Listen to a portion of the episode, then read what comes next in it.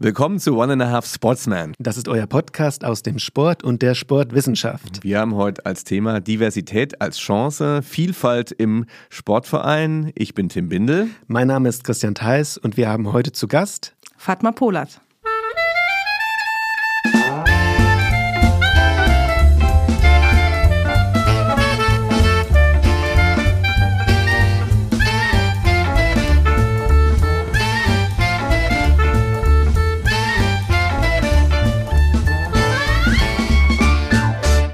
Und unsere Folge, wurde ja gerade schon gesagt, heißt heute Diversität als Chance, Vielfalt im Sportverein. Und damit sind wir zum zweiten Mal Teil einer Aktionswoche, und zwar der Aktionswoche vom Landessportbund Rheinland-Pfalz. Sport lebt Vielfalt. Die Anerkennung von unterschiedlichen Interessen, körperlichen Voraussetzungen, kulturellen Hintergründen und sexuellen Orientierungen gilt als Schlüsselqualifikation für ein friedvolles und gemeinschaftliches Zusammenleben in unserer Gesellschaft. So schreibt es der LSB Rheinland-Pfalz auf seiner Landingpage dieser Aktionswoche. Informiert euch gerne darüber. Wir freuen uns wieder Teil zu sein. Eine ganz, ganz wichtige und ja, tolle Aktionswoche mit vielen relevanten und interessanten Inhalten. Schaut da vorbei und wir sind Teil dieser Woche mit dieser Podcast-Episode. Und wir haben zu Gast Fatma Polat. Liebe Fatma, hallo. Hallo. Und äh, ja, äh, du bist Vorsitzende eines Vereins, weshalb du super heute auch hier bei uns reinpasst. Und vielleicht magst du mal ein paar Sachen dazu erzählen. Warum bist du heute hier und in welcher Funktion kannst du heute hier sein? Ähm, ja, ich bin heute hier. Ich freue mich auch heute hier zu sein. Ich bin die Vorsitzende des Vereins Arc-en-Ciel, Sport- und Kulturverein äh, hier in Mainz. Unser Verein ähm, haben wir, oder unseren Verein haben wir 2015 äh, gegründet und ähm, wir setzen uns ein im Bereich äh, der Teilhabe. Also wir setzen uns ein, dass Angebote mit den Zielgruppen zusammenkommen und die Zielgruppen äh, bezeichnen wir als die Zielgruppen, die einen erschwerten Zugang äh, zu Sport- und Freizeitangeboten haben. Ja, vielleicht ähm, nochmal ganz kurz zu der, zu der Woche, die wir hier begleiten. Also du bist ja extra deswegen auch zu Gast bei uns. Man kann sich das Programm, ich habe es mir angesehen, hier bei lsb-rlp.de slash Sport Vielfalt kann man sich das angucken. Wirklich sehr, sehr spannende Dinge dabei. Guckst du dir selber was an? Ja, auf jeden Fall. Also ich ähm, bin auch ein ganz großer Fan dieser Vielfaltswoche, weil ich das Thema einfach auch so wichtig finde und ähm, äh, unabhängig jetzt von den Inhalten finde ich gut, dass es so eine Woche gibt und dass es halt immer auch sichtbar wird. Das Thema muss einfach ähm, Aufmerksamkeit erlangen und sichtbar werden und ähm, deshalb kann ich auch wirklich nur auch allen Hörerinnen und Hörern ans Herzen legen, dass sie sich diese ähm, Angebote auch näher betrachten. Also es geht sehr viel um ähm, Diversitätskompetenz und einfach auch um viel Eigenreflexion. Und das ist halt sehr, sehr wichtig bei diesem Thema. Mhm. Und wir haben endlich mal nochmal einen Gast hier. Ne? Mir kommt es vor, als hätten wir das lange nicht mehr gehabt, Christian. Kommt das auch so vor? Letztes Mal haben wir alleine gemacht. Ja, ich glaube, zwei oder? haben wir bestimmt. Oder? uns erstmal ja. dran, dran, gewöhnen. Also wir labern uns hier immer so ein bisschen rein, bevor wir dann so in die, in die harten Facts äh, des wichtigen und vielleicht auch schwierigen Themas äh, kommen. Arc-en-Ciel, da sind wir am Anfang so ein bisschen hängen geblieben im Vorgespräch. Ein französischer Name. Ich als Saarländer habe gar keine Probleme damit. Ich weiß, dass es Regenbogen heißt, aber man hat sofort irgendwelche Assoziationen damit, dass es ein Kulturverein ist, wo ganz äh, wertvolle Dinge gemacht äh, werden. Vielleicht nochmal das vorweg, warum der französische Name? Also der französische Name ähm, oder andersrum gesagt, ähm, ganz bewusst ein äh, Name, der jetzt nicht direkt zu einer Migranten-Selbstorganisation passt. Mhm. Also das war ganz bewusst ausgewählt, als wir uns zusammengesetzt haben. Wir haben das ja mit äh, einigen Studierenden, also damals äh, zusammengegründet und als wir dann ähm, uns Gedanken gemacht haben, wie soll unser Verein heißen, wollten wir einfach nicht so einen typischen äh, Migrationsverein oder mhm. äh, Kultur, Kultur, interkultureller Verein. Also wir wollten mhm. schon was haben, was nicht direkt uns in eine Schublade steckt und deswegen äh, Regenbogen ist halt dann schon irgendwo auch behaftet hier in Rheinland-Pfalz. Also dann denkt man eher so an die mhm. quere Szene. Das wollten wir dann mhm. auch nicht. Deswegen haben wir gesagt, okay, Regenbogen ist aber so schön als Name, dann mhm. nehmen wir doch einfach Arc-en-Ciel.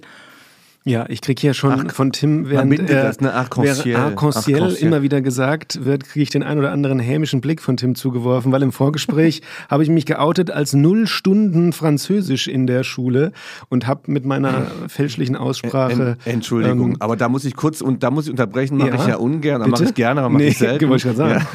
Ja. ähm, 80 Prozent der Dinge lernt man ja wohl außerhalb der Schule. Und du wirst ja wohl ein bisschen auch außerhalb der Schule mal mit Französisch zu tun gehabt haben. Guckst mal Arte oder sowas, ne? Ja, da gibt's Also. Untertitel, da gibt's Untertitel bei Arte, ja, schön in weiß immer gehalten, ja. Ähm, Kannst du ein schwedisches Wort zum Beispiel? Ich war in der Schule nie Schwedisch gehabt, aber ich würde wissen, dass Käse Ust heißt. Einfach nee, das so. weiß ich zum Beispiel Ja, auch nicht. Aus irgendeiner ja, Sprache, die du. nicht gelernt hast, weißt du doch bestimmt Ja, was. aber ich es rein nicht- schulischer Lerner Ich finde es nicht in Ordnung, dass du so auf unserer Schule jetzt hier. Ja. auf deine, Auf Schule. meiner Schule. Mein einziges Wissen, was ich im Leben erworben habe, ist aus der Schule. lernt nur in Schulen, Universitäten. Und während dieses Podcasts Ja, übrigens. ach, sehr gut, ja. ja. Fatma, wo hast du gelernt? Auch in der Schule? Ah, Du hast auch an der Universität gelernt, das kann man vielleicht auch noch dazu sagen. Also du bist auch Juristin. Ja, genau, aber uns, ich ne? ähm, habe auch wenig Französischkenntnisse. Mein Mann kommt aus der Schweiz, aus dem ähm, Kanton Jura, also aus dem französischen Ja. Kanton und äh, über ihn habe ich mehr so die französischen äh, Bezüge. Ähm, aber in der Schule hatte ich Französischunterricht, aber das war es dann auch. Okay. ja. Äh, genau. Ja, Fatma, was gibt's, was gibt's Neues bei dir? Dieser Der, Blog, der Tim fragt schon, was es Neues gibt. dieser, ja? dieser Blog News ist so, da geht's auch ein bisschen ganz persönlich ums eigene Leben, so was ist um, um einen herum passiert und so weiter. Und bevor du das uns WhatsApp. erzählst, jingle ich, Tim. Ja. Genau. Ja. Ach ja, so, ich dachte, wir wären schon da Nee, drin. wir sind noch nicht. Ich habe es immer noch nicht verstanden. Ja, Wunderbar. Das, guck, Fatma, du bist nicht alleine. Jetzt kommt ein Jingle und wir sprechen darüber, Nichts was es gelernt. Neues gibt.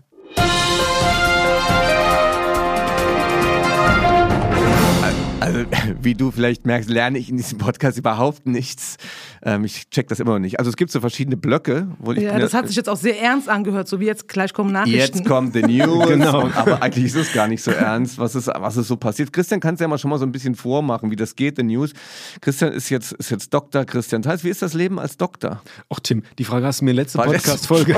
Die hast du mir letzte Was, Podcast. letztes war er schon Doktor? Ja, ja, ja, okay. ja. Wie war der erste Monat als Doktor so? Auch, äh, Was hast du auf erlebt? Werde ich von Ja. Mhm. allen Leuten auf der Straße angesprochen. Ja, ja, kenne ich sie nicht aus dem, Ja, aus dem Promotionsstudium. Ich habe doch im Dekanat ihre Arbeit gelesen, die Genau. Auslag. Ja. Nein, also ähm, immer noch hat sich noch nicht. Ich warte Nichts noch auf den großen Boom, bis dann so sich was stark verändert. Aber ähm, Hast du keine News? Ja, ich hätte auch so ein paar News, Ja, aber ich sage ja immer, irgendwas nee, also meine News Ja, dann- dann mach ich. lohnen sich so wenig ich. wie deine eigentlich. ja. Ich Also- habe ich hab was Tolles, das passt auch zum Thema, weil ich war bei einem Verein eingeladen, 175 Jahre Korps, 1847 Niederingelheim. Das ist ein sehr großer Verein in Rheinland-Pfalz. Da durfte ich einen Vortrag halten im akademischen Teil der 175-Jahr-Feier. Und das war auf verschiedenste Weisen sehr beeindruckend. Es waren sehr viele Menschen da, Durchschnittsalter sehr hoch. Es waren sogar Maskottchen da, so lebensgroße Puppen. Ähm, Tim und Trixie hießen die, die den Turnerbund äh, repräsentierten. Ah ja, die kenne ich, die Es war zum Maskottchen. Teil auch ein bisschen gruselig, weil ich Puppen nur noch aus Horrorfilmen kenne, die ich mit meiner Tochter im Moment gucke. Also es war sehr, und ich habe mit, es waren wirklich viele äh, VertreterInnen auch von Sportbünden im Land da, da Rheinhessen und Rheinland-Pfalz und es war eine große Veranstaltung, aber auch irgendwie eine, die auch vor 30 Jahren hätte statt oder 40 Jahren fast hätte stattfinden. Ich war so an meine Kindheit erinnert. Der Moderator vom Karneval bekannt, der hat, da hatte ich sofort zu Dieter Thomas Heck Vibes. Es war alles sehr, sehr von früher irgendwie. Auf der Bühne zwölf Männer, die den Bund vertreten haben, alle sehr alt, äh, in Klammern. Komisch, aber auch irgendwie interessiert an das. Also, warte mal, ja, du, du nix schon, du hast, hast Mm, ja, andere ich, Ideen. Äh, ich finde das jetzt total interessant, dass du das Thema ansprichst und auch so lebendig ein, ein Bereich, also ein, eine Sportkultur, eine Vereinskultur Hm, beschreibst. Ähm, also ich glaube, da kann man wirklich festhalten, weil das passt auch echt zu unserem Thema, also dass diese Kultur, so wie sie gelebt wird, Hm. so wie sie auch dargestellt wird und so wie sie verkörpert wird, auch was sehr ähm, Eigenes Ja. ist. Also was ganz ähm, Typisches auch für Deutschland ist. Also diese, diese Vereinskultur, insbesondere auch Total. die Sportvereinskultur. Und ähm, das, das äh, lasse ich gerade mal so Ja, da stehen, ja. weil da werde ich gleich drauf zurückkommen. Ähm, Ja. warum das auch mit Diversität ähm, in Verbindung gebracht werden kann. Sehr interessant. Ich habe deswegen gerade so Ja, ja, äh, will- dir zugehört. Es gibt ja auch diese, das, das, ich glaube, das sagen die Sportvereine und auch das Land, wenn man das so nennen kann, ja auch von sich selbst. Es gab mal diesen Slogan, geprägt vom Ehrenamt und von Vereinen irgendwie so oder ich also so in dem in dem Motto das heißt das Ehrenamt und die Vereine in Deutschland machen anscheinend schon die Kultur wenn man das so möchte irgendwie zumindest äh, äh, nehmen sie das für sich ein die Kultur aufzuzeichnen äh, auszumachen und äh, aber wir sagen ja auch nicht das äh, erste Mal hier und Tim hat es ja eben auch schon ähm, äh, ich sag mal, in seiner Beschreibung so ein bisschen gezeichnet, dass eben Vereinsarbeit, Verbandsarbeit häufig von älteren weißen Männern ausgemacht wird. Ähm, Fatma, äh, bist du jetzt das Gegenteil davon? Kann man das so sagen? Ähm, oder versucht ihr ein, ein, eine, andere, eine andere Art des Vereins in Deutschland abzuzeichnen, wenn man das so sagen kann?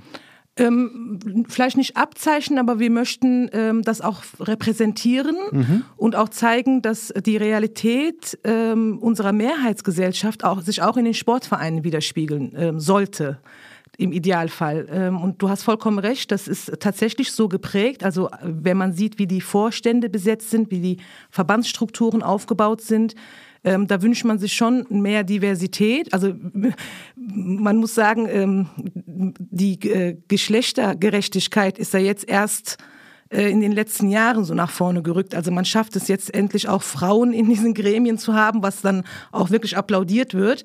Aber meines Erachtens ist das noch zu wenig. Also das, ähm, da muss mehr sein, da muss mehr Diversität gelebt werden. Mhm. Jetzt habe ich eigentlich den Fehler gemacht, den Tim ja. Windel sonst immer macht. Ja, Denn, total. Ja, voll. Ja. Ich, ich, ich, schäme mich fast schon, mhm. weil ich bin äh, in unser Thema eingestiegen, wobei wir noch im Blog The News sind. Es gibt, gibt nämlich noch mehr im, im Leben als ähm, unsere fachlichen Themen, mit denen wir uns ähm, beschäftigen. Ich gehe wieder auf Konzerte zum Beispiel kann ich noch ablassen. Ah ja, ja Musik wo, wo warst du denn so. letztens? Ich war mit meinem Neffen bei Apache 207 äh, in Frankfurt. Ah ja. Und es ist ein Phänomen. Also ich kann das tatsächlich ganz gut aus phänomenologischer Sicht begleiten. Finde es da tatsächlich auch ein bisschen geil, muss ich sagen. Und es ist schon krass, da in Frankfurt die ausverkaufte Halle äh, da drin zu sein und diesen, diesen popkulturellen Hype mitzuerleben. Und man hatte den Eindruck, die Zielgruppe ist gar nicht so, wie man es denkt, so irgendwie so Kids und sowas. Ich glaube, für die ist es schon vorbei. Die Zielgruppe waren viel mehr Studenten, fand ich.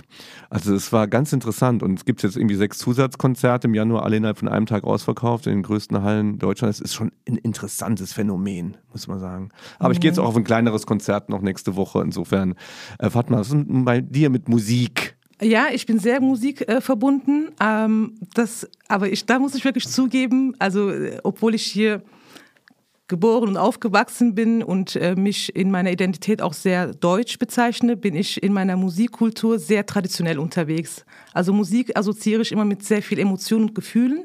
Und ähm, da höre ich äh, noch nicht mal türkische Musik, sondern insbesondere kurdische Musik, ähm, mhm. weil ich äh, ja. eine kurdische Ethnie habe.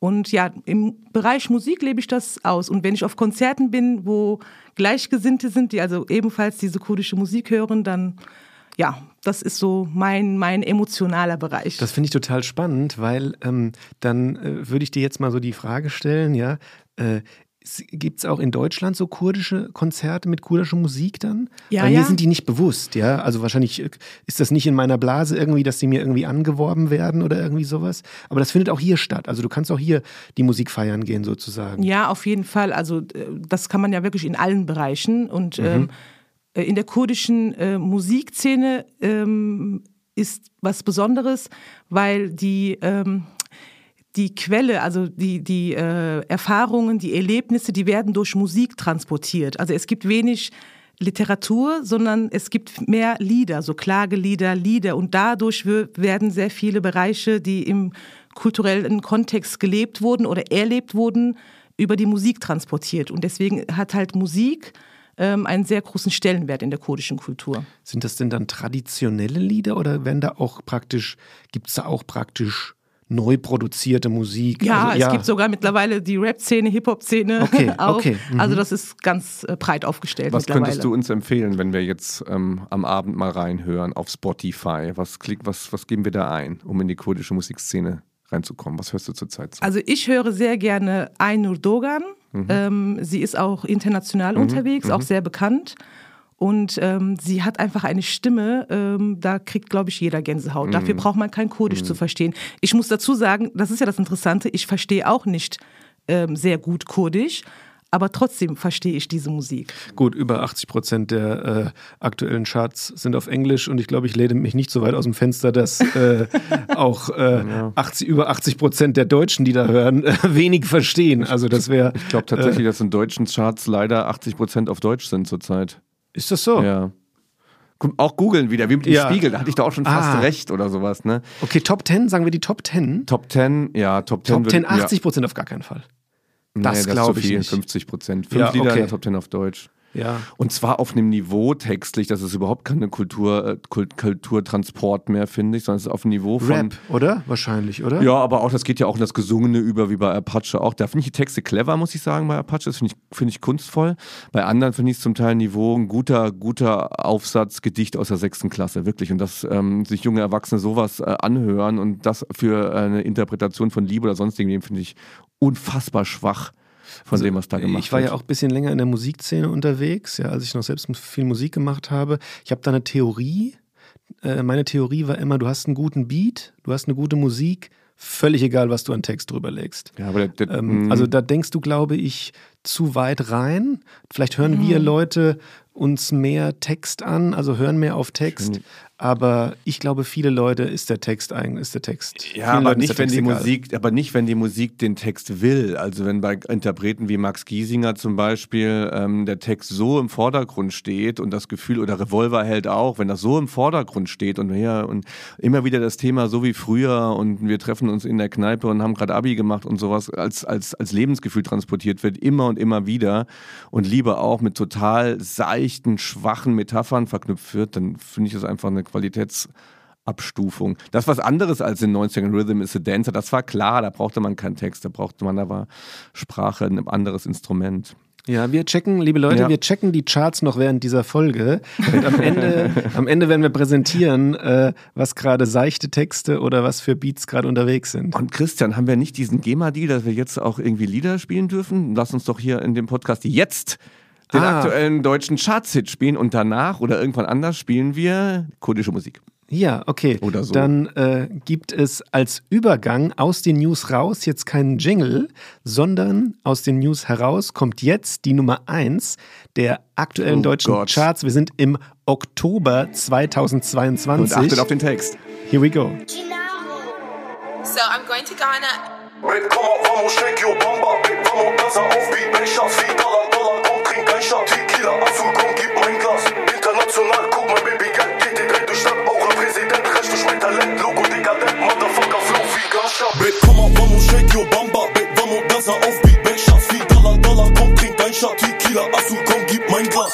International, guck mal, Baby, Geld geht dreht durch Stadt. Auch ein Präsident, recht durch mein Talent. Logo, dekadent, Motherfucker, Flow, wie Ganscha. Babe, komm mal, vamos, shake your bamba? Babe, vamos, dansa auf Beat. Babe, Schatz, wie Dollar, Dollar, komm, trink ein Shot. Tequila, Azul,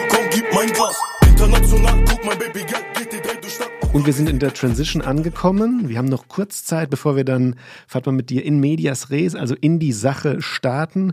Und Tim, du machst noch eine kurze Zusammenfassung Ja, ja, genau. machen, Ja, was perspektivisch auch so geplant also, ist. Genau, wir haben ja immer noch vor, wird passieren, wir versprechen es hier an ähm, die Academics-Folgen. Da kann ich ganz kurz sagen, ähm, ich arbeite mit einer netten Kollegin an einem Grundlagenwerk für die Sportpädagogik und das Ziel ist es, da auch einzelne Kapitel als wirklich gut gestaltete wissenschaftliche Episoden rauszugeben. Aber ähm, wir hatten gerade noch die Idee, da hatten wir schon mal so, es bleiben immer so ein paar Themen liegen. Wir wollten mal den Muttertag machen im Podcast, es sollte mal um Liebe gehen, jetzt haben wir das Thema Musik so und irgendwie ein paar liegen gebliebene Themen, die eigentlich gar nichts mit unserem, mit unserem Fach zu tun haben, so Tellerrand-Themen. Gibt es sowas für dich auch, Fatma, wo du sagst, es interessiert mich total, aber ich habe eigentlich kaum Zeit dafür, es betrifft nicht meinen Beruf, nicht. Gibt es irgendwas, so was dich interessiert, womit dich Ah, gerne ja. auseinandersetzt? Ah, Ich interessiere mich für so viel. Also ich äh, muss eigentlich mich auch immer zurücknehmen. Ich bin sehr begeisterungsfähig. Also mein äh, beruflicher Kontext ist ja Jura, sind juristische Mhm. Themen und das heißt alles, was ich auch jetzt hier mit dem Sportverein oder mit Mhm. im Bereich Diversität mache, aber auch Musik, Kultur, ähm, ist alles so ein bisschen über den Tellerrand, wenn man das jetzt vergleicht mit äh, juristischen Themen. Ähm, doch, doch, ich bin da sehr interessiert. Wobei, Tim, ich muss sagen, ob das wirklich so nichts mit unserem Fach zu tun hat, wage ich auch so ein bisschen zu bezweifeln, weil beispielsweise Musik, ja, Musik und Sport finde ich total spannend. Mir sind nämlich Leute gruselig, ich kann es nicht nachvollziehen, die beispielsweise beim Training, beim Sporttreiben äh, entweder Podcasts hören, das kann ich nicht verstehen, machen aber viele, oder so, ich sag jetzt mal, Slowbeat, irgendwie sowas Langsames, Entspannendes, kann ich nie nachvollziehen. Ich brauche Musik, die mich irgendwie motiviert beim Sporttreiben. Wie ist das bei euch? Fatma, hörst du beim Sporttreiben auch manchmal Musik? Ah, ja, das ist ja echt eine Reise von mir. Also ich treibe ja nicht so äh, arg Sport wie ihr. Ich lerne es Woher ja auch. weißt du, wie viel Sport wir treiben? Ja, ich sehe euch ja auch. Jetzt Podcast, jetzt beschreibe ich euch. Also ich bin im Sportinstitut, ihr seht sportlich aus. Ich gehe mal ganz stark davon aus, dass ihr auch regelmäßig Oh Sport nein, das treibt. hätte nie passi passieren dürfen. Tim, letzten Christian. Freitagabend äh, postest du hier, bin im McFit. Also, Also ich habe eure. Instagram-Accounts nicht abgecheckt. Also Oh, shit. Selfies im Fitnessstudio habe ich jetzt nicht gesehen. Besser ist an. das. Ja, okay, Entschuldigung, wir haben Ja, dich okay. unterbrochen. Nein, nein, alles Ja. gut. Ähm, also ich höre äh, Hörbücher währenddessen, wenn ich dann auf dem Crosstrainer sitze, äh, weil mich das dann auch gut ablenkt. Ähm, aber Ah. mein Mann Mhm. empfiehlt mir immer, auf meine eigene Stimme zu hören. Also diese laute Musik in Fitnessstudios, die macht mich kirre. Das, kann- da, das sind einfach zu viele Eindrücke für mich. Ich kann die nicht verarbeiten. Mhm. Deswegen höre ich dann lieber was Gesprochenes. Also so langsame Musik könnte ich auch hören. Also genau das Gegenteil von dir. Ja. Mich machen diese motivierenden Power äh, äh, Musik machen mich, Okay, machen okay, mich okay. wirklich Ja, verrückt. spannend. Okay. Das kann ich, also ich kenne beides. Also so auf dem, auf dem Laufband oder auf dem Fahrrad kann ich tatsächlich auch Podcasts hören. Das ist ja auch sowas Langweiliges, da kann ich auch Fernsehen gucken, glaube ich. Aber hier bei Krafttraining, Christian, sehe ich so wie du. Also bin ich die Schnittmenge, glaube ich, zwischen euch beiden. Hast du schon mal Krafttraining gemacht? Früher, ja, früher. Genau, und da habe ich gerne Kammermusik gehört. Nein, das stimmt nicht nicht. schlecht. Kammermusik, Das sehr stimmt gut. nicht. Nein, ich finde sogar manchmal, dass ähm, äh, McFit können wir vielleicht blurren, biepen, wenn man da keine Werbung machen darf. Manchmal, je nachdem, wann man da ist, zum Beispiel freitagsabends, teilweise sehr gute Musik läuft. Ich fand zum Beispiel diesen Song gut. Ich weiß, Oder ich, ich weiß es Die nicht. Pause lassen wir einfach so drin. Die Pause lassen wir einfach drin. Ja. Ja. ja, aber es gibt ja auch, da machen ja auch, ähm, warum ich das sage, ist ja, dass ja auch ähm, schon länger ähm, verschiedene Fitnessstudio-Ketten so dieses Friday oder Saturday Night Workout anbieten, wo sie dann einen Live-DJ da gut, haben. find ich gut, ja? find ich gut, find ich gut. Wo dann praktisch ähm, ich weiß jetzt nicht, ob man das so nennen kann, Party und Workout verbunden werden soll. Nee, glaube ich jetzt nicht, dass man das so, dass man das jetzt Party bezeichnen kann. Ähm, aber zumindest, dass da eine gewisse Club-Atmosphäre so ist, ja. Totale Vielfalt übrigens bei McFit, würde ich mal sagen, so was ähm, Migration, Interkulturalität angeht, anders als bei ähm, TG Niederingelheim. Also da scheint tatsächlich irgendwie so, auch wenn Christian, wir von deiner äh, Forschungsarbeit wissen, dass so viel Überschneidungen dann da auch gar nicht entstehen. Ne? Aber es scheint zumindest ein Ort, ein interkultureller Ort erstmal zu sein, so ein Fitnessstudio, würde ich vermuten. Ich würde, es ist ein guter, es ist ein guter Übergang, wenn ich auf die Uhr gucke. Lasst uns doch mal starten mit äh, Medias Res in, äh, in, die Thematik rein. Wir sind Teil der Aktionswoche Sport lebt Vielfalt. Wir haben Fatma Puller zu Gast und wir sprechen heute über Diversität als Chance, Vielfalt im Sportverein.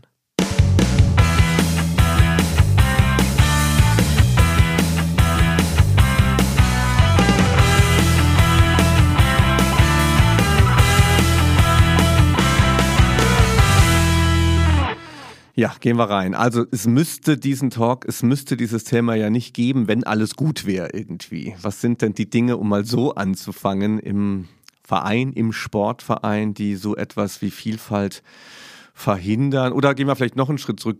Gibt es Vielfalt im Sportverein nicht? Doch, die gibt es. Also die gibt es naturgemäß.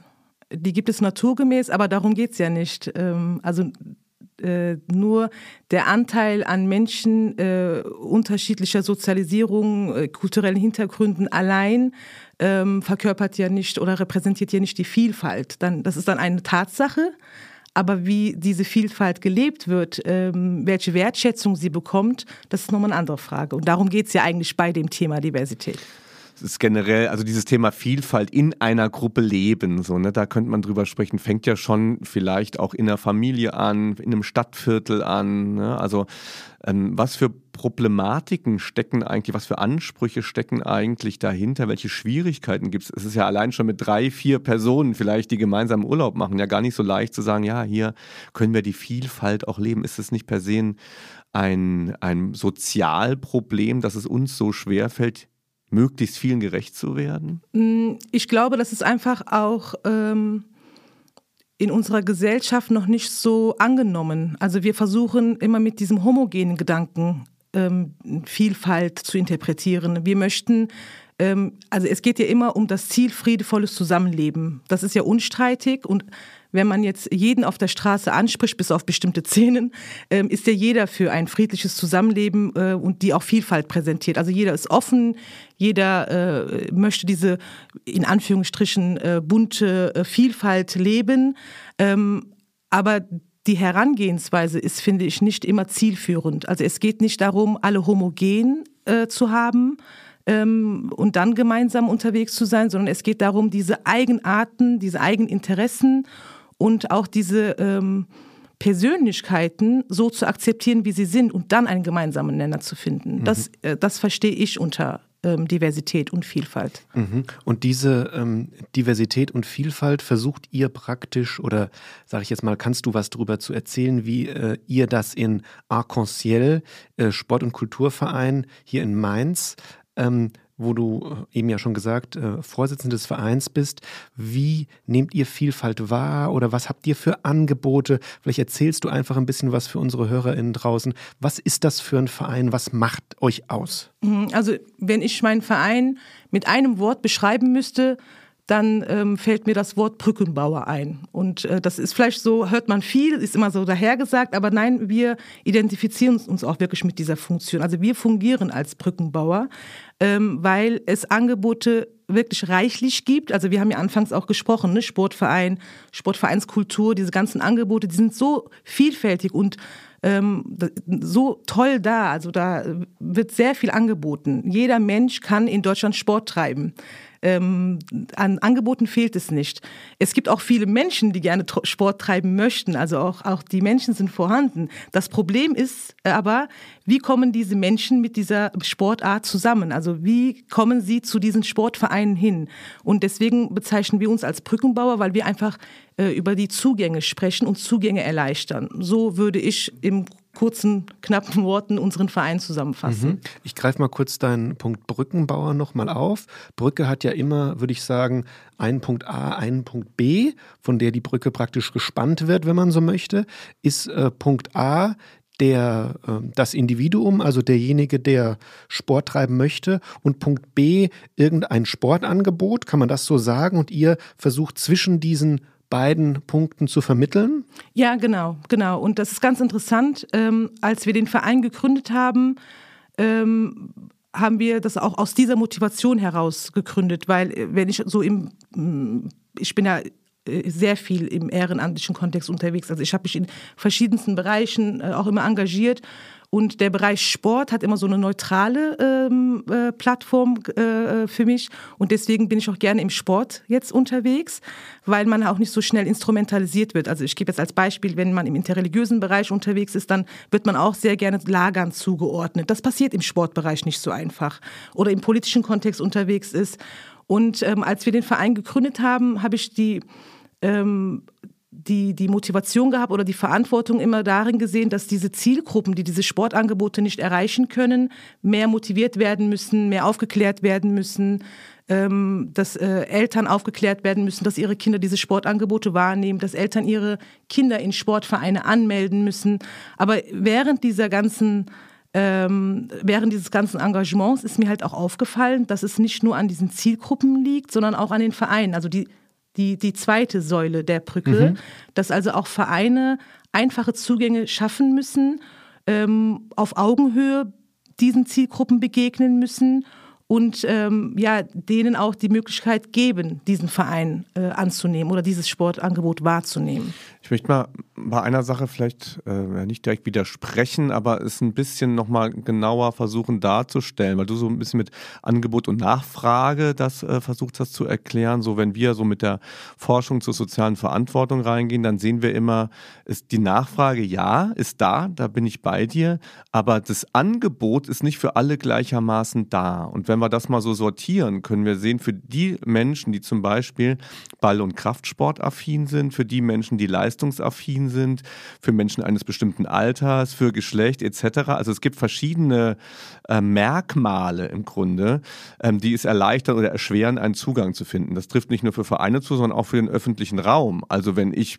Bock auf Ballsport habe und irgendwie auch leistungsfähig bin einigermaßen, dann kann ich ganz gut Streetball spielen gehen, ne? Oder ich kann an die Calisthenics-Anlage. Aber wenn ich ein gewisses Alter habe, wie ich zu klein, zu groß und auch keinen Bock auf Leistung habe und keinen Bock auf Bälle, dann, dann habe ich nicht so viele Orte. Und auch im Verein habe ich dann nicht so viele Orte. Ne? Und insofern würde ich schon sagen, das Angebot ist auch schon nicht gut. Also das, was du beschreibst, ist, geht es ja wirklich schwerpunktmäßig um dieses Sporttreiben Mhm. und die Möglichkeiten für Sporttreiben. Das, wofür wir stehen oder was wir fördern möchten, ist nicht nur das ähm, Sporttreiben an sich, sondern an der Vereinskultur, Mhm. am Vereinsleben teilhaben. Also das geht nochmal in eine andere Richtung. Ähm, ich glaube, die Zielgruppen, die wir erreichen, die finden ihre Plätze im öffentlichen Raum, reichlich auch. Also irgendwie finden die. Das ist natürlich auch ein, eigenes Diskussionsthema, was du jetzt ansprichst.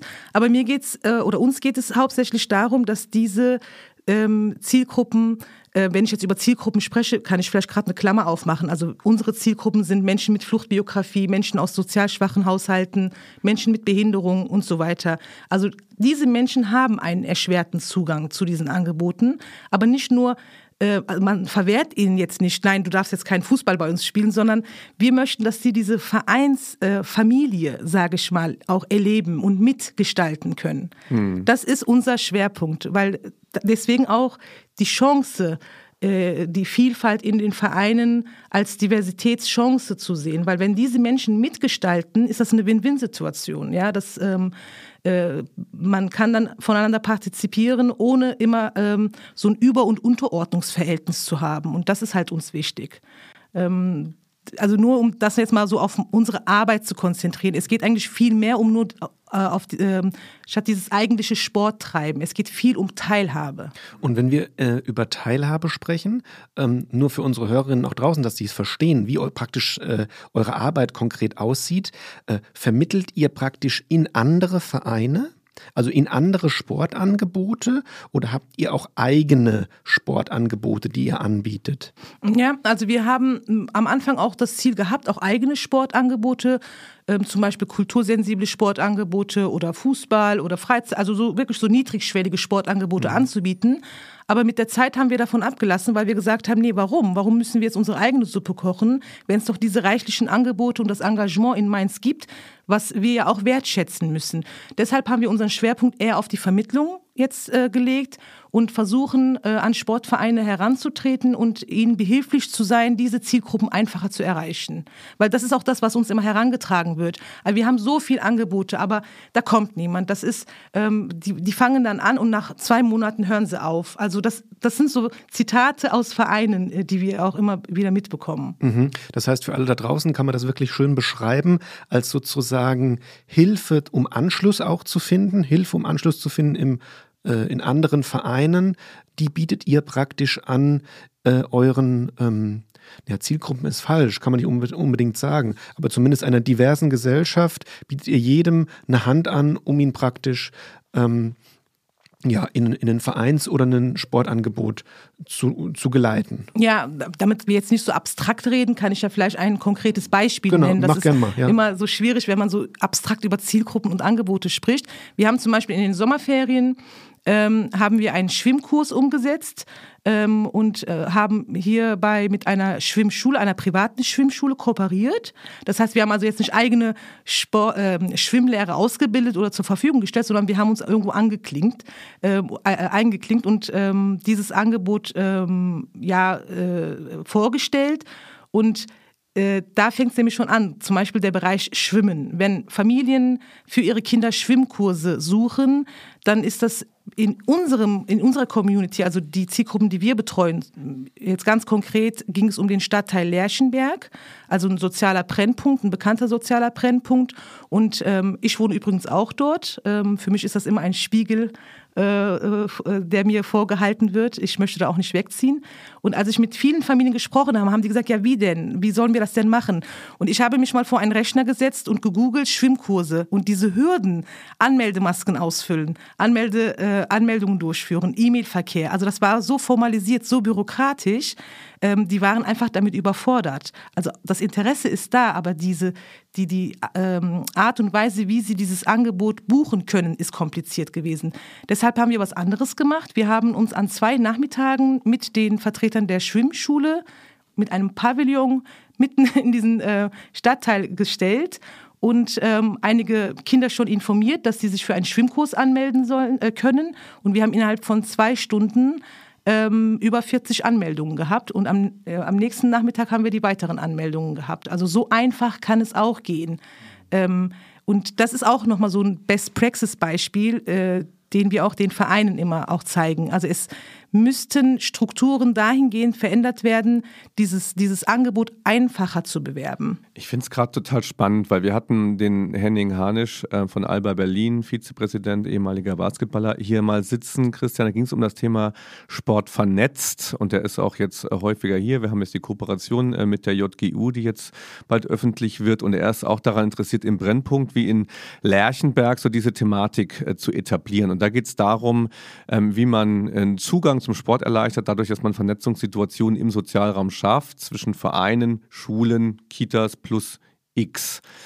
Ähm, ganz genau. Genau, das wäre ganz, ja im Grunde genau. sowas. Das kann die, ich absolut unterschreiben. Die Frage an dich, welche Rolle spielen vielleicht Schulen, Grundschulen in, in, bei deiner, bei eurer Arbeit? Ja, also wir sind sehr gut vernetzt in Lerchenberg. Ähm, wir ähm, sind auch vernetzt mit der Grundschule, wir sind in Kontakt mit denen. Es gab auch schon, es ist ja nicht der erste Schwimmkurs, den wir umgesetzt haben. In der Vergangenheit haben wir direkt mit den Schulen ähm, dieses Angebot beworben. Also die LehrerInnen haben direkt äh, in ihren Klassen schon Kinder angesprochen. Es gibt übrigens auch, ähm, zwar nicht von uns aus, ähm, sondern von der äh, Schwimmschule, die das auch anbietet, die ähm, kooperieren auch mit den Schulen. Das funktioniert. Es funktioniert, wenn man sich einfach Ansprechpartner, Ansprechpartnerinnen sucht, die direkt vor Ort sind. Das ist, glaube ich, das Wichtige. Deswegen, also Vernetzung äh, kann ich direkt unterschreiben. So geht's nur. Ich, ich will mal eine, eine Sache vielleicht mal differenzieren. Auf der einen Seite der, den Zugang zum Sport finden, so würde ich das jetzt mal ähm, verbuchen. Auf der anderen Seite eine Thematik, die mich jetzt ähm, mehr interessiert, der Verbleib beim Sport. Wenn wir so in mein, unser Fachgebiet Jugend ähm, reingehen, kommt ja. ja. diese Thematik, die ich immer wieder habe. Ich würde mal sagen, ich überspitze ein bisschen, man schafft das, Menschen zum Sport, Kinder zum Sport zu kriegen, aber ähm, es scheitert daran, dass sie beim Sport bleiben. Und ich hatte auch einen Vertreter mit Vereinen da, die sagen, okay, äh, wir haben keine Struktur da. Wenn die nicht mehr interessiert sind nachher, der, das Schwimmen wird ja zum Leistungsschwimmen in den meisten Fällen und eben nicht zum erfahrungsorientierten, bleibt nicht erfahrungsorientiertes Kinderschwimmen.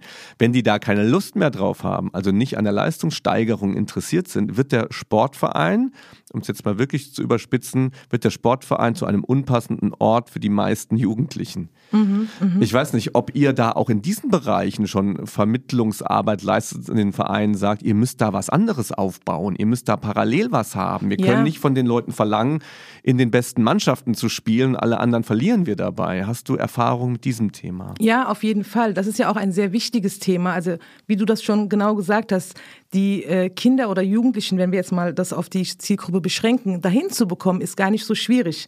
Aber dass sie auch nachhaltig diese Angebote wahrnehmen, ist die Schwierigkeit. Natürlich mhm. ähm, liegt es auch an den Zielgruppen, an den Familien, weil die Verbindlichkeit nicht so ähm, gelebt wird. Also die denken, das ist halt ein Freizeitangebot, ich kann halt mal hingehen, mal nicht hingehen. Aber das ist der Punkt. Wichtiger Punkt, Familie. Äh, ja, ja ein ganz, mhm. ganz wichtiger Punkt. Und ich versuche immer, ähm, wenn wir mit Sportvereinen äh, darüber diskutieren, zu erklären, nicht die Kinder müssen aufgeklärt werden, sondern erreicht bitte die Familien.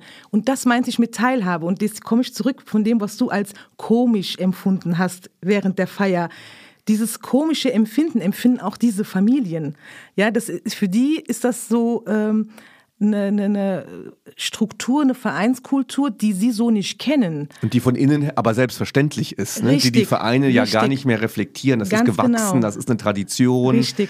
Auch allein schon die Räumlichkeit, das hat man lieb gewonnen, Wimpel, Pokale und ja und auch so, also ja. es, es, funktioniert gut im Fußballbereich, so das, was ich ja. beobachte, da wird mal Kuchen gebacken und Kaffee gekocht, dann sind auch die Eltern dieser mhm. Kinder auch äh, immer anwesend. Aber Fußball ist wirklich so ein Spezifall. Aber es gibt ja weitaus mehr Sportarten als Fußball. Und auch da muss diese mhm. Vereinskultur gelebt werden. Und die Familien müssen teilhaben.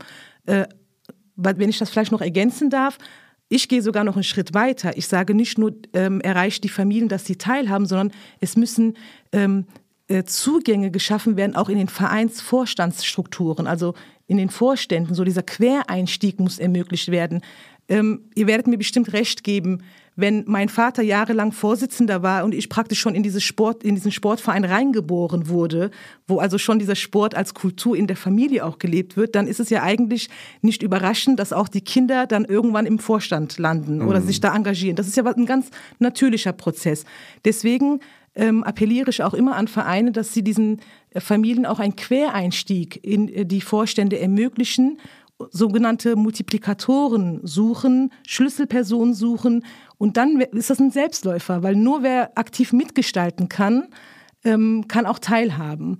Äh, deshalb ist also die Besetzung der Vorstände, was du auch eben angesprochen hast, ne? also nicht nur diese ähm, weiße Männerkultur, sondern da muss einfach ein Quereinstieg ermöglicht werden. Mhm. Äh, Es sei mir noch der eine Kommentar erlaubt, zur, weil wir viel über Sportvereinskultur hier auch in Deutschland sprechen. Und ähm, ich bin ja auch in, im, im Basketball in vielen Kontakten mit Vereinen, auch an der Basis. Und ich muss auch ganz ehrlich sagen, vielleicht hört uns der eine, ein oder andere Vereinsvertreter zu. Meine selbstbewusste Meinung ist, dass viele dass die, die Kommunikation mit vielen Trainerinnen und Trainern in Vereinen äh, von Vorstandsebene so aussieht, dass ein viel zu großer Schwerpunkt auf einem Leistungsbegriff Ja. oder auf einer Leistungsverbesserung von den Teilnehmenden liegt. Also wenn wir uns Zahlen anschauen, in Deutschland äh, betreiben über 99 Prozent aller Vereinsmitglieder Sport im Breitensport. Ich gehe fest davon aus, wenn wir Trainer befragen, dass eine viel, viel höhere Zahl äh, potenzielle, der Meinung sind, potenzielle Teilnehmer für den Leistungssport irgendwie ausbilden zu wollen. Natürlich ist das toll, wenn äh, ein Kind sich stark verbessert oder ein Jugendlicher oder wie auch immer und dann den Ballball sehr, sehr weit wirft. Aber das kann nicht der, das Ziel sein, wenn wir das Ziel haben, eine diverse Gesellschaft auch in Sportvereinen abzubilden. Das vielleicht so als kleines Randnotiz. Ähm, äh, und dazu noch eine Frage von mir. Diversität ist natürlich immer die Schwierigkeit, inwieweit man die bespricht oder auf welchen Schwerpunkt man jetzt heute hier Wert legt. Deshalb meine Frage, legt ihr bei euch im Verein oder habt ihr besonders viel mit, ähm, ich sag mal, Interkulturalität zu tun oder sind das Menschen auch mit körperlichen äh, Behinderungen oder wie sieht eure, ähm, eure Arbeit im Verein aus? Ja, also wir, ähm, gut, dass du das ansprichst. Eine Randnotiz noch zum Beispiel Thema Sprache ist ja so der Klassiker. Du hast eben über das Anmeldeformular gesprochen, ja.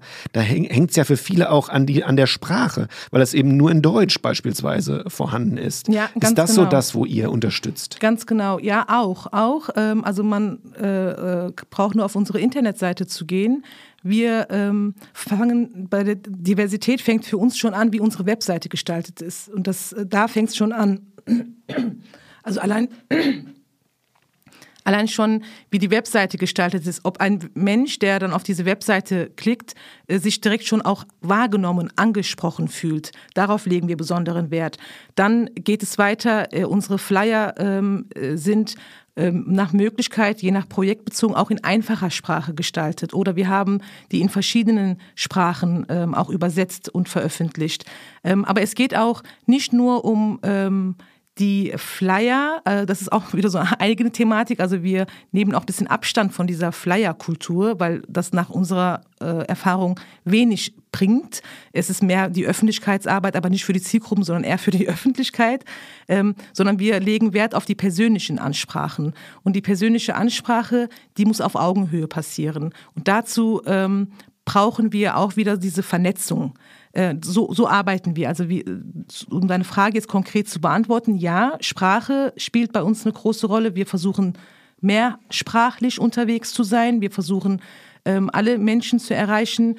Äh, und was auch ganz besonders bei uns ist, wenn wir ähm, die Zielgruppe mit Migrationshintergrund vertreten beispielsweise, dann ist dieser Migrationshintergrund nicht allein ein Maßstab für uns, sondern ein Plus. Also es gibt viele Menschen mit Migrationshintergrund plus Behinderung.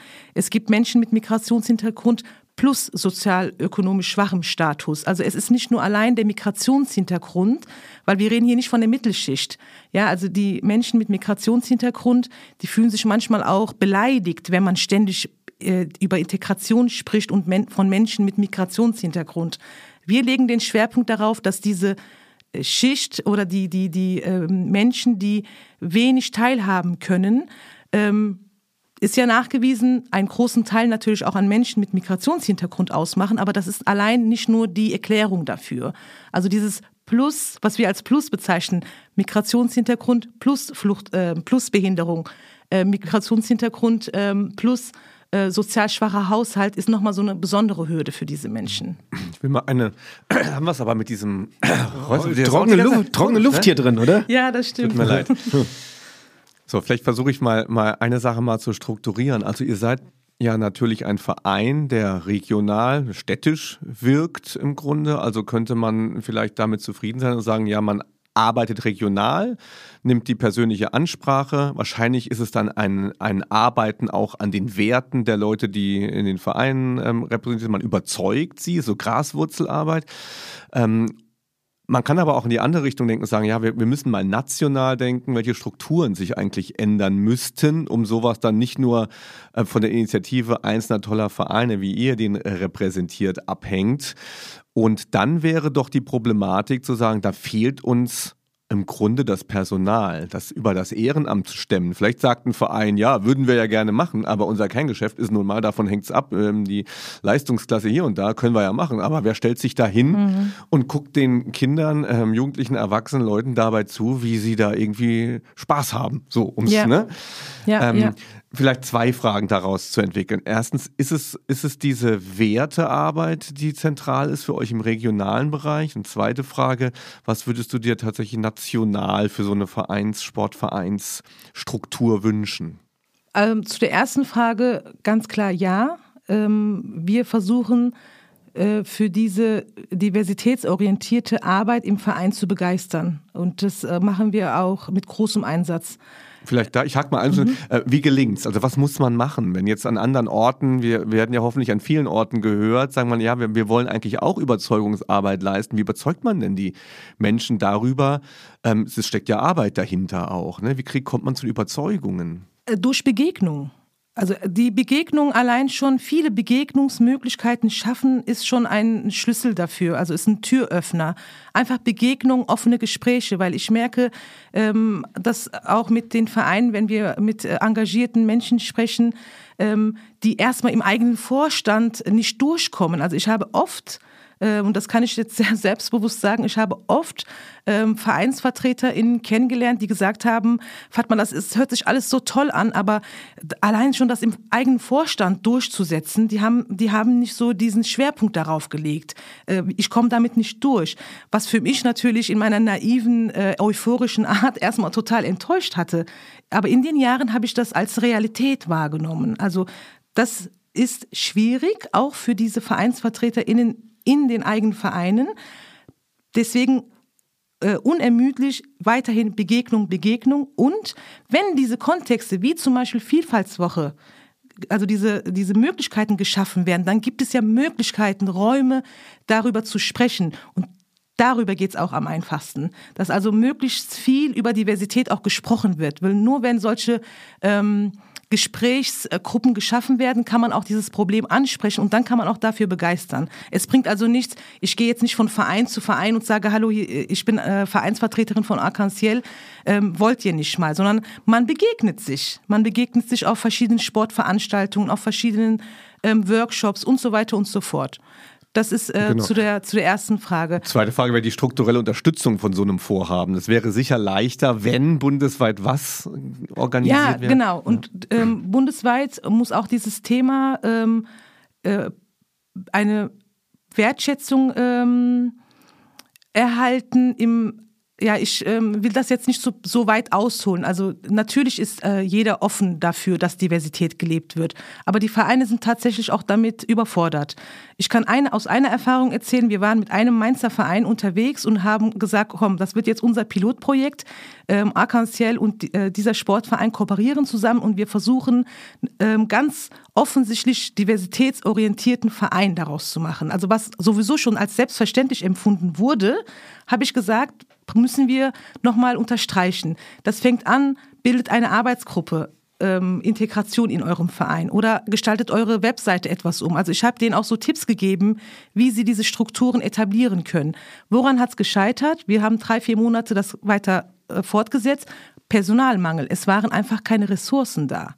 Also weder finanzielle Ressourcen, okay, die muss man sagen, die gibt es mittlerweile durch dieses Programm Integration durch Sport beispielsweise, aber diese Ressourcen, diese, ähm, das Thema war nicht so im Vordergrund.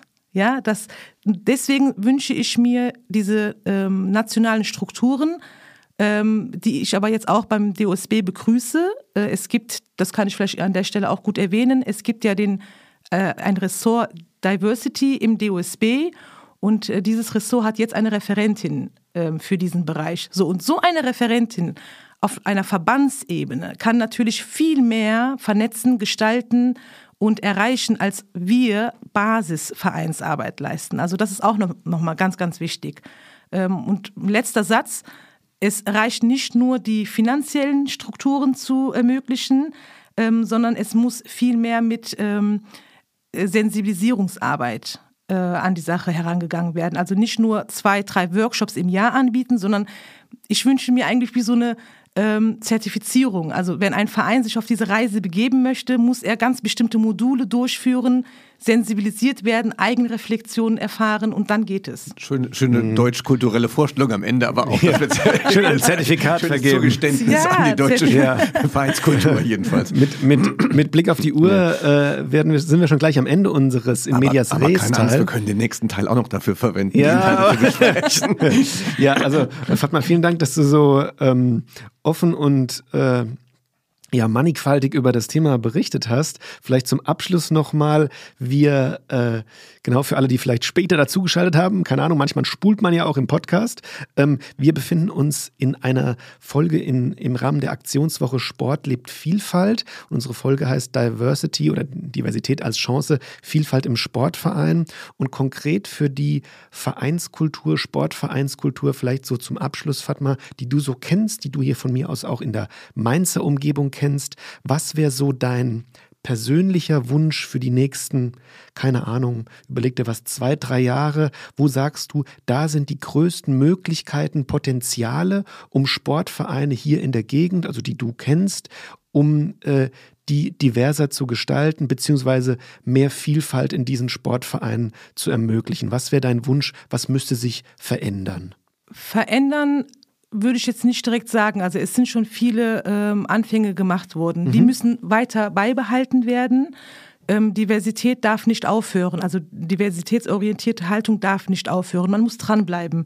Es äh, ähm, liegt sehr viel an der Reflexionsarbeit. Also man muss wirklich dranbleiben und ständig dieses Thema auf der Agenda haben. Das erwarte ich.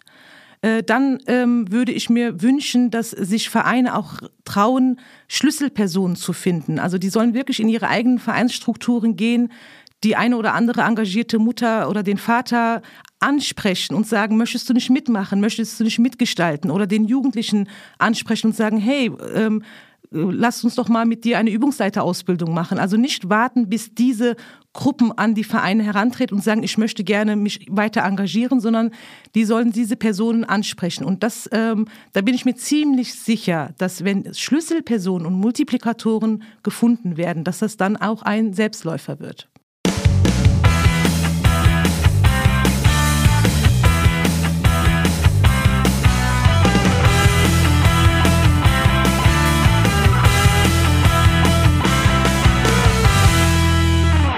Es gibt, gibt noch so einen allumfassenden Punkt, den ich gerne noch innerhalb von 30 Sekunden mit euch äh, besprechen würde. Ähm, du hast mal gesagt, äh, Fatma, in dem, in dem Teil eben, jeder will das, bis auf ein paar Gruppenvielfalt. Ich glaube, das ist ein, vielleicht manchmal ein bisschen sehr leicht dahingesagt. Und ich habe jetzt eben noch mal so drüber nachgedacht, wie sieht das eigentlich in meinem eigenen Leben aus? Ich glaube, für mich ist es nicht leicht, in Gruppen mich aufzuhalten, die tatsächlich vielfältig sind. Ja, das merke ich. Also ich will das ändern, aufbrechen. Ich merke, dass es dazu aber tatsächlich eine Veränderung braucht, bevor man dann Gewinn von hat. Also ich war in meinem Freizeitleben bisher eigentlich immer nur mit gleichaltrigen Männern, mit gleichen ähm, Einstellungen, gleichen äh, Hobbys, gleichen Zielsetzungen unterwegs. So.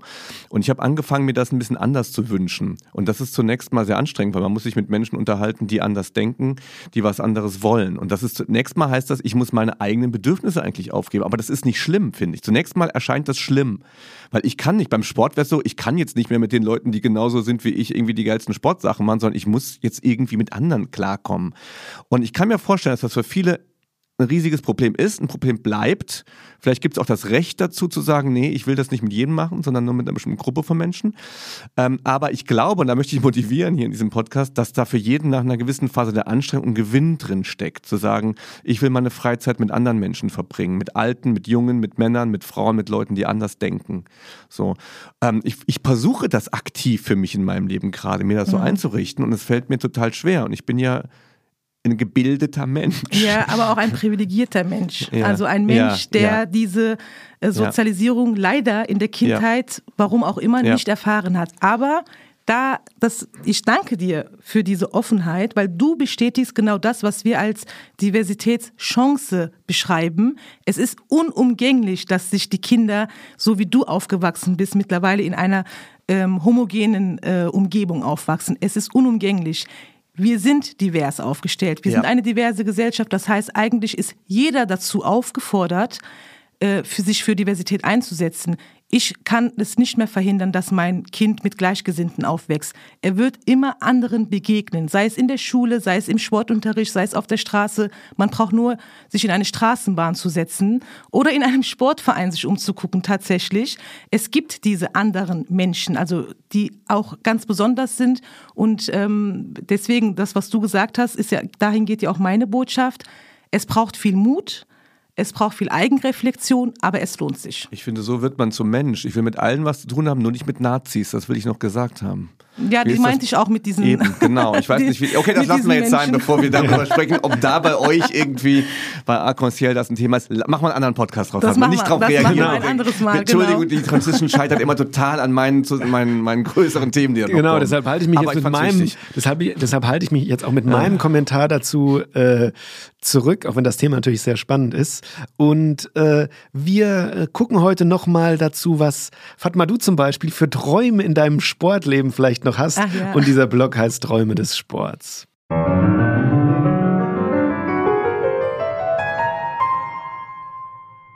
Ja, kannst du damit was anfangen? Träume des Sports. Irgendwas, was du in deinem Sportleben oder von mir aus auch in deinem Sportvereinsleben, du kannst dir was aussuchen. Was wolltest du schon immer mal erleben? Was ist dein Wunsch für die Zukunft? Vielleicht auch surreal. Äh, Nee, nee, gar nicht surreal oder ja, das ist jetzt wieder äh, interpretationsfähig. ähm, äh, mein Mann würde es vielleicht sagen surreal, weil er mir nicht mehr glaubt. Ähm, also, ich habe in meiner Kindheit sehr viel Sport gemacht, aber meine Eltern und ich kann es denen nicht übel nehmen, aber ich hätte mir echt gewünscht, dass meine Eltern damals diese Vereinskultur gelebt hätten und mich auch wirklich in diese Vereine ähm, ja, äh, angemeldet hätten. Ich hatte noch nicht mal ähm, äh, die Ahnung, dass ich überhaupt diese Möglichkeit habe, an so einem Vereinsleben teilzuhaben. Also ich habe, das kam mir noch nicht mal in den Sinn. Ich habe gedacht, diese Türen sind mir verschlossen. Wie, wie kann ich da hinkommen? Und das tut mir so weh, wenn ich jetzt äh, reflekt, darüber reflektiere. Und dementsprechend habe ich natürlich in meiner ähm, Zeit, in meiner Lebenszeit Sport nicht so als ähm, äh, Lebensaufgabe aufgenommen und das versuche ich jetzt zu etablieren. Und ich möchte, ich habe mit Schwimmunterricht angefangen äh, und ich möchte sehr gerne eine gute Schwimmerin werden. Das ist so mein Traum. Also ich möchte sportlich werden ähm, und ähm, habe den Bereich Schwimmen für mich entdeckt. Fatma, das ist total schön, dass du sowas mal sagst. Ja, wirklich, sowas richtig äh, down to earth, wie man so schön sagt, ja, aus deinem Leben ist echt schön, weil wenn man die Träume sich so von uns hier äh, anhört, ist das immer irgendwas. Privilegierte Träume. Wir, haben schon, Total. wir können schwimmen, wir haben alles schon erreicht, Ja, wir müssen Ja. von wirklich ganz absurden schön. Dingen träumen. Ja, gen- ja. Wahnsinn. Ja. Ja. Und welcher Stil soll es dann sein? Egal, willst du da auch kraulen oder Alles. äh, Ich will, alles ich will, also ich habe jetzt mit Brustschwimmen angefangen. Ich kann jetzt schwimmen, also das ist, es fängt wirklich schon da an. Ich glaube, ein Seepferdchen würde ich jetzt schaffen, ähm, aber ähm, ich möchte wirklich, also ich bewundere dieses Gleiten im Wasser. Ich schaue mir die ganze Zeit YouTube-Videos an, ist ganz verrückt. Ja, wir Es haben ja, wir haben hier schon mal gegen den äh, Schwimmstil Delfin ja, uns äh, ausgelassen, dass der nur dazu existiert, einmal im Freibad äh, durch äh, eine Bahn zu schwimmen und dann cool aus dem Wasser zu steigen. Angeberstil. Angeberstil, Ja? Angeberstil. Aber Ja. wenn ich, wenn ich zu meinem Traum noch was sagen darf, auch wirklich ganz Persönliches. Ich seht ihr ja, ich bin eine Muslima, ich trage ein Kopftuch. Das heißt, ich kann jetzt nicht in meine Bade, äh, äh, in meinen Badeanzug oder im Bikini in ein öffentliches Schwimmbad gehen. Das heißt, ich brauchte sehr lange Zeit, um überhaupt diese persönliche Überwindung erstmal zu erfahren, also mich selbst unabhängig jetzt vom Kopftuch. Und als ich dann soweit war, musste ich erstmal äh, gucken, wo kann ich denn überhaupt schwimmen? Also merkt ihr, wie viele Hürden ich erstmal durchlaufen musste. Und leider gibt es in Mainz immer noch äh, ein Schwimmbad, ähm, das äh, Burkinis verbietet. Also es gibt ja die Alternative Burkini. Das heißt, ich kann nicht in jedes Schwimmbad rein ähm, und kann da einfach jetzt loslegen, sondern muss erstmal ähm, wieder bis gewisse Hürden überwinden. Also das auch nochmal äh, als wichtiger Punkt zu meinem Traum, dass mein Traum auch nicht immer von der Gesellschaft so angenommen wird. Ja, schön, dass sich das in dem das große Thema in deinem Traumthema auch noch äh, widerspiegelt sozusagen, ne? Und man kann alle nur verfluchen, die sich hinstellen und sagen, dann sollen die sich doch ändern und sollen das so und Genau. so machen, ne? Und, Ja. und sich dann von der anderen Seite dann nicht Möglichkeiten schaffen. Genau, es ist, glaube ich, Ja. überall und sonst funktioniert Diversität auch nicht, wenn nicht zwei Positionen auf sich zugehen. Und du, das Brücken, die Brückenmetapher finde ich sehr schön. Ja. Irgendwann müssten sich eben Punkt A und Punkt B, zwischen denen die Brücke äh, gespannt ist, eben annähern, damit die Brücke irgendwie kleiner wird, damit diese Gap irgendwie kleiner wird und nicht nur ein Pol muss sich irgendwie annähern und äh, vielleicht in seinem Habitus sich verändern. Genau. Und keine Angst vor Veränderungen haben. Ja. Genau, ähm, mit Blick auf die Uhr ersparen wir heute die persönlichen Träume von äh, Tim Bindel und Mein, mein Traum hat jetzt so viel Raum eingenommen. Nein, der war aber ganz, ganz schön, Ja. äh, Fatma, wirklich. Bitte hör ja. dir nicht die Episoden, keine Ahnung, 1 bis 12 an und hör dir nicht meine Träume an. Ja. Die auf mein Podcast Nein, aber, aber das, äh, nee, nee, das, das denke ich ganz und gar nicht, weil wir haben ja gesagt, divers. Also das bedeutet jetzt nicht, dass du etwas ablegen musst. Auch das muss äh, eine Wertschätzung erfahren. Ja, Ja. mach, mach ich auch nicht. Nee, von mir erfahren Tims Träume keine Wertschätzung. Ich habe aber ausgeträumt. Das wäre das wär super down to earth gewesen bei mir. Aber ich verrate nicht, was ich gemacht was Vielleicht nächstes wäre. Mal, genau, und wir jingeln uns mal aus dem Blog Träume des Sports wieder hinaus.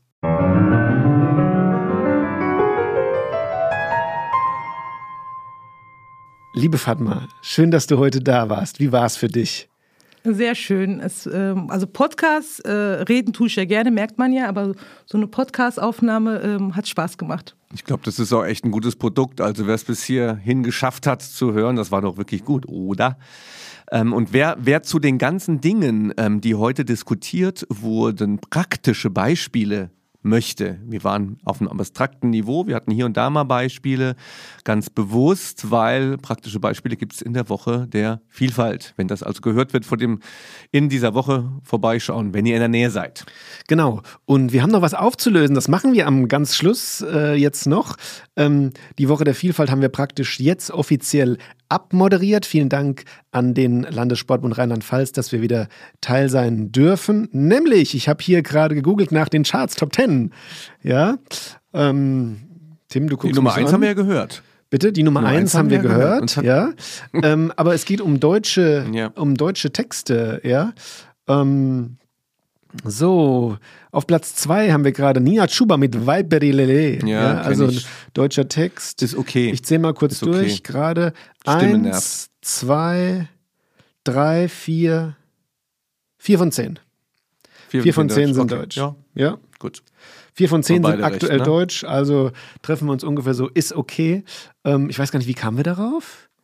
Ähm, Texte, Kurdisch, du hast gesagt, Musik, dass genau. Texte Ach, wichtig ach sind. ja. Ich habe gesagt, dass die Ähm, Texte hier Kurdische Musik. auch wichtig sind. Ja. Du hast gesagt, die Texte sind unwichtig. Da hatten wir ein, kleine, ein kleines äh, Dreieck des Disputs hier aufgebaut. Ein kleines bisschen. Dreieck. Wollen wir noch einen kurzen, äh, einen kurzen kurdischen Song einspielen? Ja, gerne. Das Wollten wir wäre doch doch super machen. fürs Outro. Ja. So, äh, wir spielen noch mal einen kurzen kurdischen Song ein, den uns Fatma sagen wird. Der kommt jetzt.